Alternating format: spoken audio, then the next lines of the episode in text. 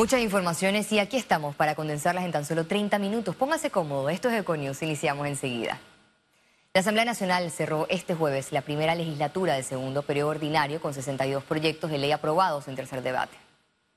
Señor secretario, comunica a su excelencia Laurentino Cortizo Coy, presidente de la República, que el Pleno de la Asamblea Nacional ha entrado en receso.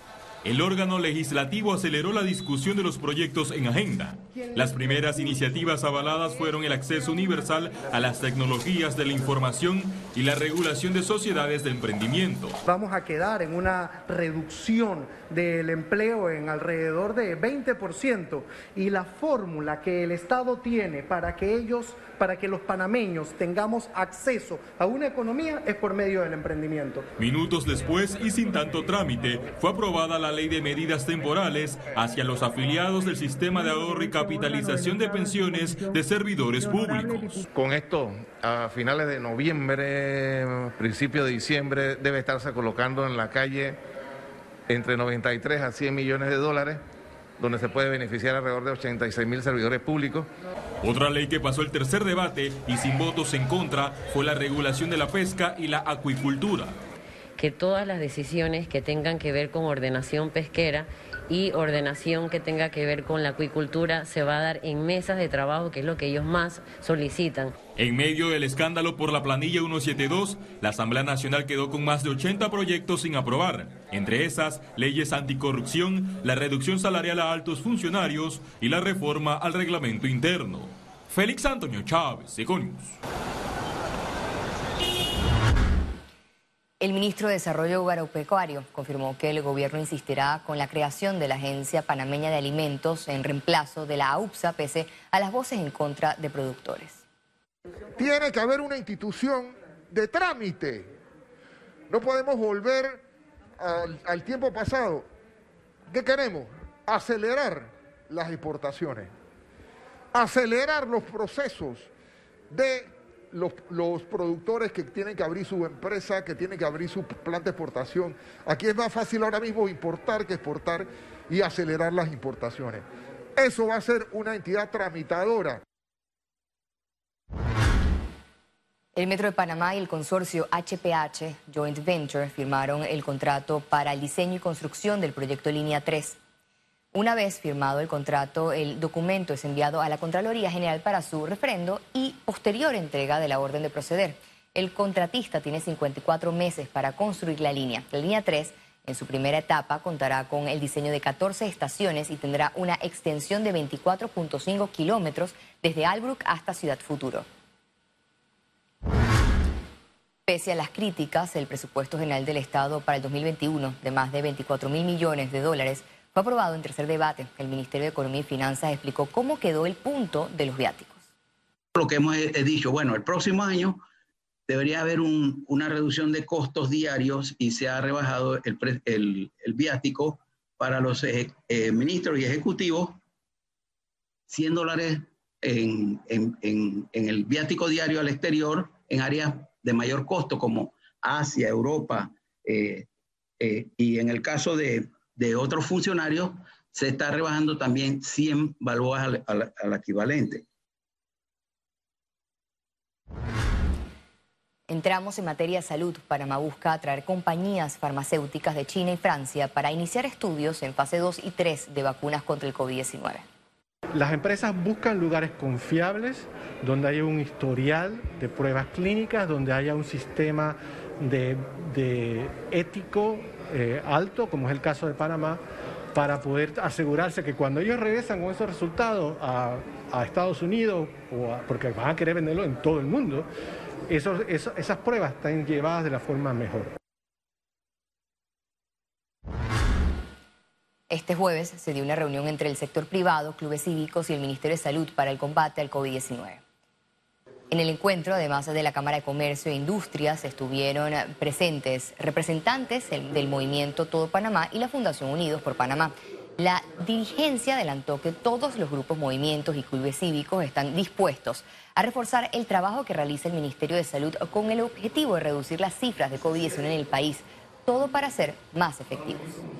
Desde esos centros, además de darle seguimiento al paciente positivo, la oxigenoterapia y hacerle llegar la alimentación y medicamentos.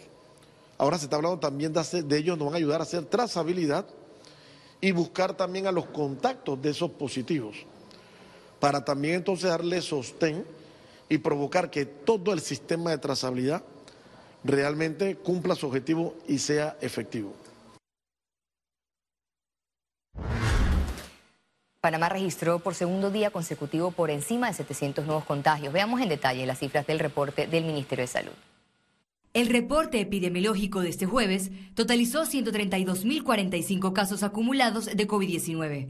798 suman los nuevos contagios por coronavirus. 666 pacientes se encuentran hospitalizados, 119 en cuidados intensivos y 547 en sala.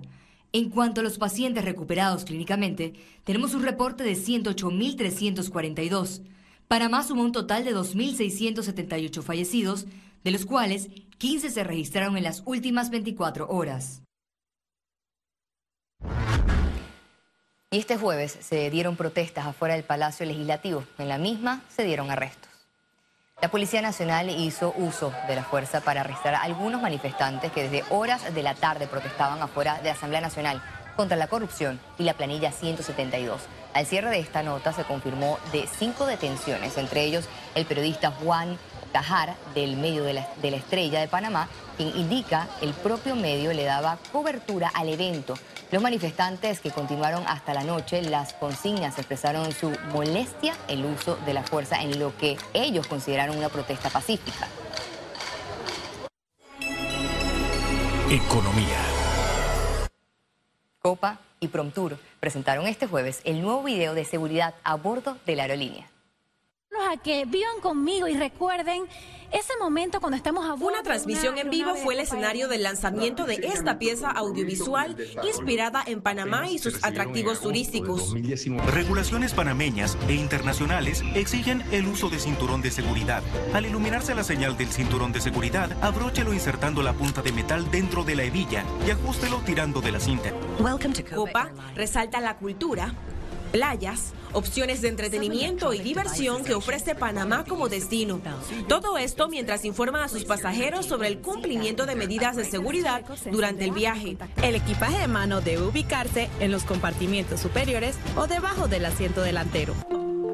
El video será reproducido en conjunto con el Fondo de Promoción Turística desde noviembre en todos los vuelos de la aerolínea y plataformas digitales. Ciara Morris, Econews. Ha implementado las medidas de bioseguridad necesarias. Este jueves, en el último día de la quinta cumbre financiera internacional, el ministro de Relaciones Exteriores detalló las iniciativas que mantiene la Cancillería para impulsar la recuperación económica del país. El primero es el Plan Misión Panamá que no es más nada que el rescate y promoción de la imagen de Panamá a nivel mundial. Misión Panamá tiene una estrategia para ir cambiando la dinámica de esa narrativa global a través de influenciar las políticas públicas y a los tomadores de decisiones en el mundo con el objeto de construir un perfil positivo que nos muestre como lo que somos, un país con una jurisdicción financiera competitiva, cooperante y apegado al Estado de Derecho. El Ministerio de Trabajo reportó que hay más de 1.200 empresas registradas bajo el mecanismo de reducción de jornada laboral. Existe pocas empresas en estos momentos que, han, eh, que se han abocado a este procedimiento. Este procedimiento este, nosotros creemos que puede ser una solución. Eh, nosotros, en base al decreto 101, se estableció el proceso de reducción de jornada. El proceso de reducción de jornada, según el decreto, el 31 de diciembre sin embargo, como hemos estado explicando esta semana, este mecanismo de reducción de jornada es el que se ha estado utilizando en todos los países de la región para precisamente facilitar a ese, a ese empresario o ese empleador a ese retorno del trabajador. El proyecto de ley sobre arrendamientos de inmuebles con opción a compra fue aprobado en la Asamblea Nacional y está pendiente de sanción del Ejecutivo. El ministro de Vivienda indicó que beneficiará a jóvenes y a empresas porque estamos tratando de beneficiar a una clase media que efectivamente anda buscando eh, opciones de vivienda y que, y que se pueda generar esa, esa posibilidad de que alguien sin tener que ir a buscar ahora un préstamo eh, y que te castiguen también con el tema de las garantías y las cosas. Ahora no, sin tener que poner un abono inicial, sin abono inicial, tú puedes tener ya derecho a un alquiler con opción a compra de una vivienda. Mañana ya no te interesa, te quieres ir a otra, te vas y nada pasó. Conexión Financiera. Moratoria bancaria extendida. Definitivamente otorgan alivio financiero para el panameño, pero amerita análisis, aclaraciones y proyecciones. Y es lo que precisamente hará nuestro economista Carlos Araúz, quien está con nosotros hoy. Adelante, Carlos. Así es, Valeria. El gobierno central, a través de la Superintendencia de Bancos de la República de Panamá, emitió el Acuerdo 13 del 2020 que modifica a su vez el acuerdo 2 de la referida superintendencia. Estos acuerdos reglamentan una moratoria en pagos de préstamos hipotecarios, tarjetas de crédito, préstamos de auto y préstamos personales. Se dice fácil, se dice rápido, pero amerita la ocasión un análisis, aclaraciones y algo de proyecciones. La moratoria bancaria, la más flexible de la región, da un aire a tenedores de casi un millón de créditos, que suman poco más de 26 mil millones de dólares o prácticamente la mitad de la cartera crediticia del sistema. Las buenas noticias van más allá del simple break en el pago. Recordemos que no es condonación, castigo, regalo. La deuda está, sigue generando intereses y estará allí en junio del 2021. No hay deterioro en la calificación crediticia de cada tenedor de deuda, eso es muy bueno. No hay cargos por mora, positivo.